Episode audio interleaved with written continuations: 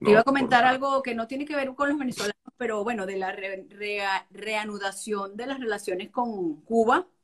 Sí. La parte migratoria. Es algo importante que se habían congelado desde la era de Trump. Eh, la reunificación familiar se reactiva.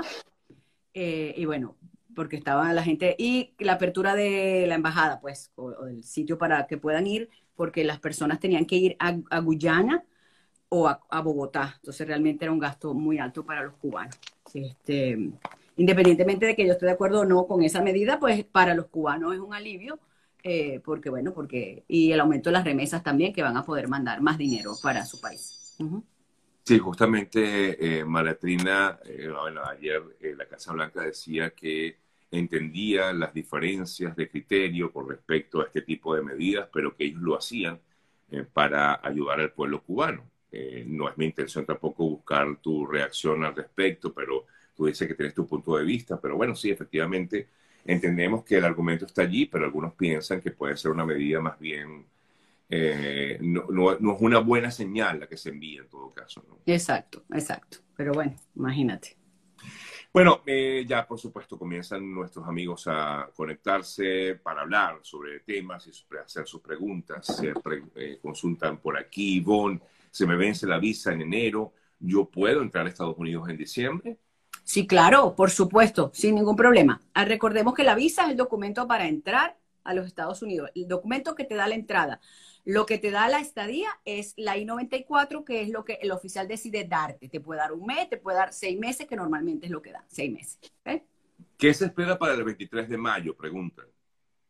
Para el 23 de mayo se espera es que em, empiece un nuevo programa de asilo para los que entran por la frontera. ¿okay? Los que entran por la frontera va a ser el asilo expedito, van a tener la entrevista de miedo creíble y después entonces si no pasan el miedo creíble van a corte, la corte, el juez debe decidir el asilo en 90 días y entonces si no lo aprueban pues la persona eh, pues será removida, ¿no? Entonces eso es lo que empieza el 23. ¿Y qué diferencia hay con lo que hay ahorita, María Trina? Bueno, con lo que hay ahora, eh, dejan entrar a la persona, no hay entrevista de miedo creíble y entonces la corte puede ser para dentro de un año, dos años eh, y, bueno, y, no, no deciden el asilo muchos años. Pues. Por eso es que se llama asilo expedito, ¿no? Sí, sí, el asilo, ese, ese es, eso se llama muerte súbita.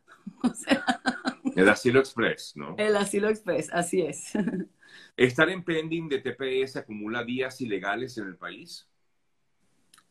Mm, bueno, no, eh, si usted está con otro estatus, no le acumula presencia ilegal. Eh, por ejemplo, si está como turista o si está como F1 o con una H.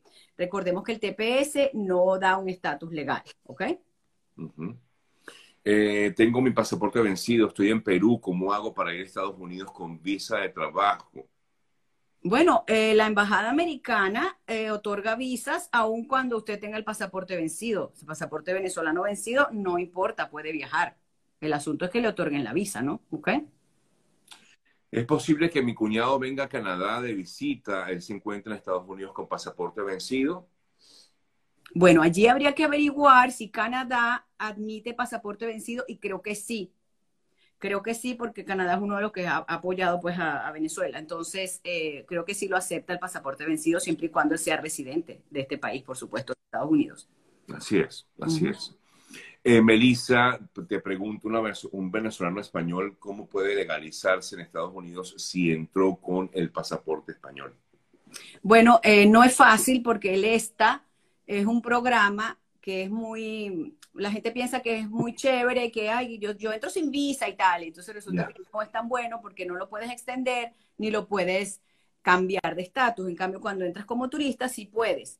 Eh, entonces, son 90 días que también se llama como muerte súbita porque te tienes que ir, o sea, no puedes cambiarlo ni extenderlo.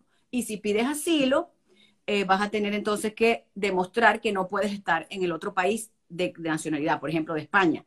Eh, que eres perseguido en España también. Entonces, eso siempre es muy cuesta arriba y todos los que tienen pasaporte europeo pueden vivir en la Unión Europea, en cualquier otro país, no solamente el de la nacionalidad. ¿Ok? Entonces, es cuesta arriba, Sergio. Correcto, correcto. Es el ESTA, pues en todo caso con el, el ESTA. Sí, sí, sí, exacto. ¿Pueden los venezolanos pedir visa en Cuba? ¿Usted está al tanto de ello? No tengo la menor idea. Yo tampoco. No tengo la menor idea, pero No, no he escuchado que lo no hagan. sé, no sé quién va a ir a Cuba a hacer un- a pedir una cita para una visa de turista en Cuba, no sé. A menos que viva allá, no sé realmente. Sí, a menos que viva allá o menos que tenga alguna facilidad para estar allí. Exacto, ¿no? sí. Sí.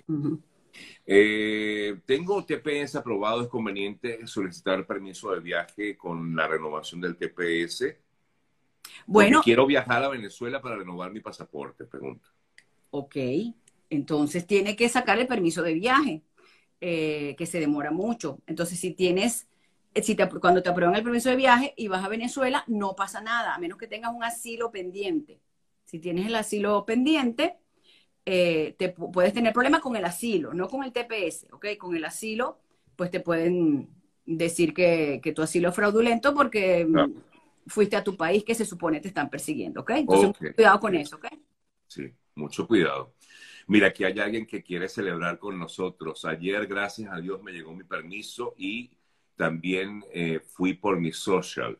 Eh, bueno. bueno, salud por eso, Qué- hermano. Eh, qué bueno. también las cosas buenas Muy, buena, muy Sí. buenas noticias. Lo que he notado, Sergio, de estas últimas Sí. semanas en la oficina es que están llegando, antes llegaba, por ejemplo, un TPS aprobado a la semana, algo así. Entonces ahora, eh, pues sí, nos están llegando como tres. O sea que sí hay como un- más cantidad eh, de permisos de trabajo y TPS aprobados. Creo que se están poniendo las pilas con eso. Quizás hay- un poco más de movimiento, puede ser, Maratí. Sí, sí, sí, sí, yo creo.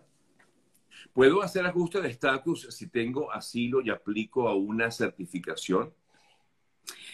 Bueno, allí es muy eh, mm, peligrosa la pregunta en el sentido que depende de si usted ha acumulado presencia ilegal.